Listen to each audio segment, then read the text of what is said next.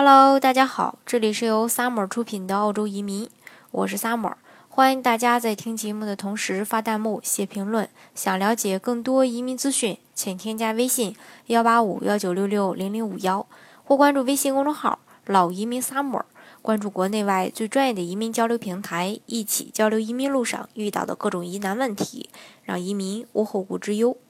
今天呢，跟大家来说一说，在澳洲是怎么理解以房养老的。许多澳大利亚的人呢，担心养老金无法负担退休后的生活开支，打算在七十岁以后继续工作的人呢，也越来越多。根据报道，相关的数据显示，澳洲四十五岁以上的人群中，表示自己不会在七十岁前退休的人数，在十年间大幅增长。这个比例从此前的百分之八，升到了现在的百分之三十二。根据澳洲的这个数据显示啊，影响人们决定何时退休的这个主要因素还是因为经济安全，其次呢是因为个人的健康和身体能力。另外呢，许多澳洲人他在退休前还没有这个还清，嗯，购房抵押贷款，因此呢还不能真正的成为自己房子的主人。他们的晚年呢还身负很大的债务。澳洲三十五到五十四岁年龄阶段的人。举债水平升高了百分之七，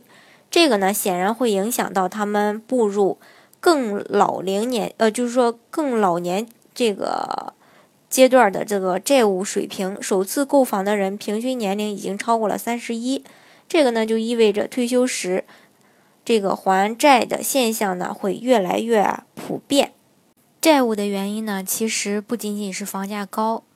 呃，据了解啊，澳洲拥有房产的人中五分之一用房产的财富来资助自己其他方面的一个花销。他们典型的做法是使用某些经济产品，这些产品呢允许他们从房产中把属于自己的净值取出来，同时呢增加抵押贷款债务。那些希望在六十五岁退休后还能维持不错的生活标准的人，他们中单身一个人的。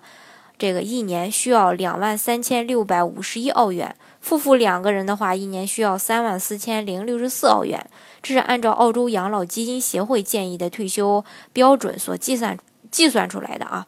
这个费用中包括市政费、房子改造升级、房子与家产保险保险费、维修与养护费。这些假使退休后拥有了自己的房子，而且不牵扯其他的一个房屋开销。那些根本就没有买房的人，想要实现不错的退休生活的标准呢，可能会更难一些。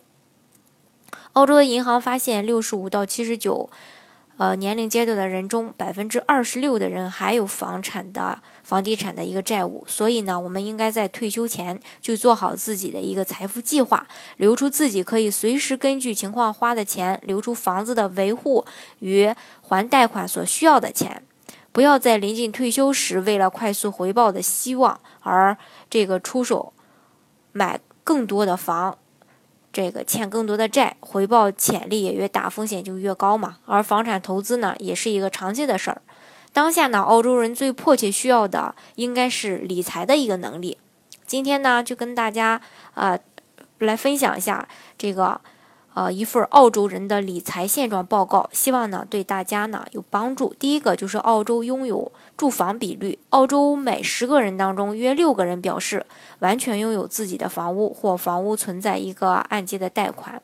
居住的房屋通常是所拥有的一个最大资产。根据调查呀，澳洲人当中大概百分之三十的人群完全拥有，呃，这个。所居住的房屋，百分之二十九的人所居住的房屋存在按揭贷款，约百分之三十一的人呢就租住的这个房屋需要向其他人支付租金，百分之八的这个人呢免费租住房屋，但并不拥有这个资产。年龄在五十岁以上的人，呃，完全拥有房屋，而更多的中年澳大利亚人的房屋存在按揭，多数的年轻人目前正。这个租房，抚养孩子需要的成本对房屋所有权产生一个重大的影响。百分之三十八无小孩的群体完全拥有房屋，仅仅有百分之十五的人有小孩的群体完全拥有房屋。相反，百分之四十五有小孩的这个群体呢，目前呃，拥有房屋存在这个按揭贷款，仅有百分之二十三的无小孩群体拥有的这个房屋存在按揭贷款。嗯，房屋所有人平均的这个房屋净值是四十四点二万澳元。澳大利亚的房屋所有者平均房屋净值呢，就是刚才我说的这个四十四点二万澳元呀。男性调查对象和女性调查对象之间存在三万澳元的一个细微的差距。年龄和收入对房屋净值，呃，这个价值水平也存在一个显著的影响。年龄超过五十岁的人。房屋净值一般为五十六点三万澳元，而十八到二十九岁的年轻人所拥有的房屋净值是二十六点八万澳元。高收入群体与最低收入群体相比，拥有近二十万澳元的一个额外房屋净值。居住的州拥有更高房价的房屋所有人，特别是新南威尔士州和维多利亚州，还拥有更多的一个房屋净值。由于在这些州呢，房屋价格上涨得非常快，所以房屋所有人享有显著的一个房屋收益。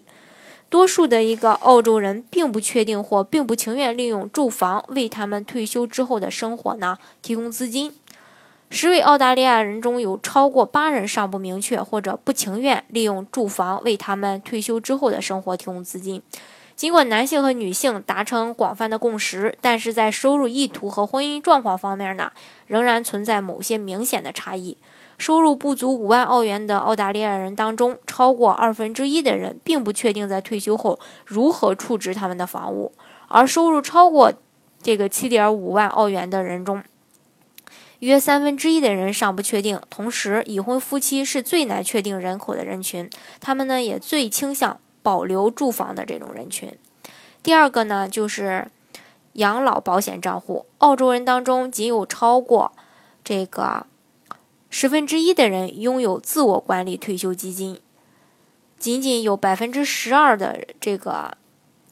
也就是说，有百分之十二的这个澳洲人拥有自我管理退休基金，女性是百分之十三，男性是百分之十二。在这些方面呢，也有这种稍微的差距。按年龄和性别划分，中年男性是最不可能拥有这个嗯管理退休基金的群体。年轻男性、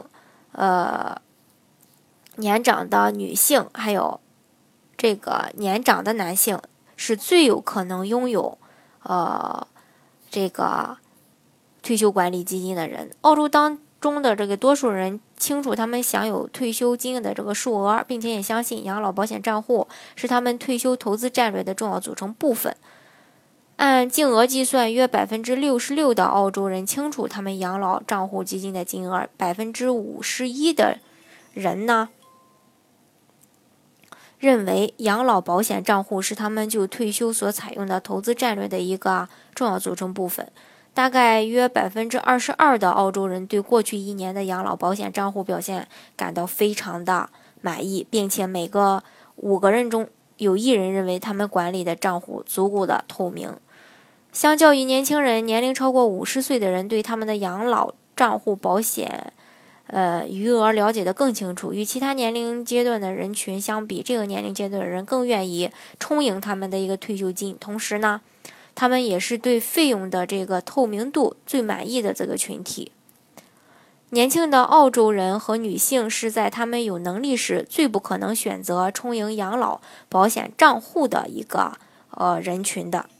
今天呢，我从两个方面来跟大家来分享一下目前澳洲人的一个理财现状的一个报告。当然呢，呃，除此之外呢，还有这个呃养老保险账户呀，还有呃退休以后的这些情况呀，等等，也都是他们目前的一个呃理财状况也有关系。但是因为今天时间的原因呢，先跟大家介绍到这儿，改天呢再跟大家继续再聊这个事儿。好，今天的节目呢，就给大家分享到这里。如果大家想具体的了解澳洲的移民政策的话，欢迎大家添加我的微信幺八五幺九六六零零五幺，或关注微信公众号“老移民 summer”，关注国内外最专业的移民交流平台，一起交流移民路上遇到的各种疑难问题，让移民无后顾之忧。